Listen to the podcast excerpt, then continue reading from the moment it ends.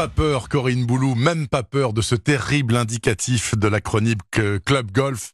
Corinne, bonjour. Bonjour Bernard, bonjour à tous. Alors comme ça, Corinne, le golf se veut écologique, on aura tout entendu. Enfin, cela dit, ça tombe presque sous le sens d'une certaine façon avec une discipline qui se pratique surtout en plein air et sur de très jolis parcours.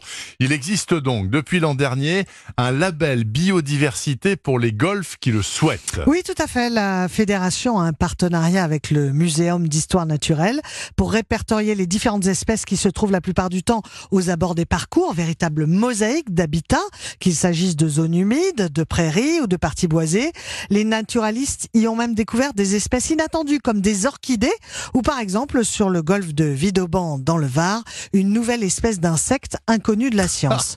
Eh oui. Alors à la fédération de golf, Thomas Charrier est responsable du secteur environnement. Il nous explique l'intérêt de ce label biodiversité. Alors l'idée de ce label était notamment d'inciter les parcours de golf à réaliser des inventaires de leur patrimoine naturel pour déjà connaître euh, la biodiversité de leur site et ainsi envisager de mieux la protéger en engageant un certain nombre d'actions qui allaient euh, permettre donc de, de, de, protéger mais aussi de valoriser ce patrimoine notamment auprès des joueurs et, et, et en effet montrer que bah, les parcours de golf sont des sites tout à fait accueillants pour la biodiversité. Voilà et pas seulement gros consommateurs d'eau, de pesticides et Bah, je ne sais quoi oui. d'autre. Non, tout à fait, puisque on est régulièrement, euh, en effet, pointé du doigt pour la consommation d'eau et euh, l'utilisation d'engrais, par exemple. Mais en l'occurrence, on voit pas toujours euh, l'aspect positif des parcours de golf vis-à-vis notamment de la protection de l'environnement, puisque ce sont plutôt des espaces de quiétude dans lesquels justement la biodiversité s'épanouit.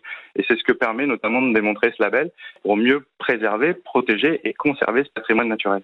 Alors aujourd'hui, 22 golfs sur les 700 existants ont obtenu ce label après la visite de naturalistes. Le coût des analyses et des expertises reste encore un frein pour beaucoup de golfs. Et dans l'actualité de la petite balle blanche ces derniers jours, il y avait une quinzième pour le Nord-Irlandais McIlroy. Oui, 15e trophée PGA de sa carrière pour Rory McIlroy. À 29 ans, il a décroché la semaine dernière une victoire au Players Championship de Miami.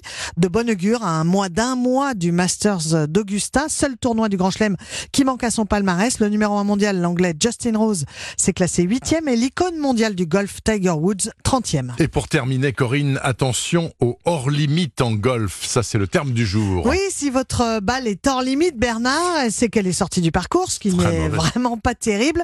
Mais petite consolation, vous allez découvrir du coup, sans mauvais jeu de mots, la biodiversité de votre parcours. En allant la chercher Eh dans les oui, forêts. bah et oui. puis vous pourrez jouer une balle provisoire en attendant de récupérer votre balle dans un recoin si vous arrivez à la récupérer, ce qui n'est pas toujours le cas, croyez-en ma petite expérience. Êtes souvent hors limite, donc.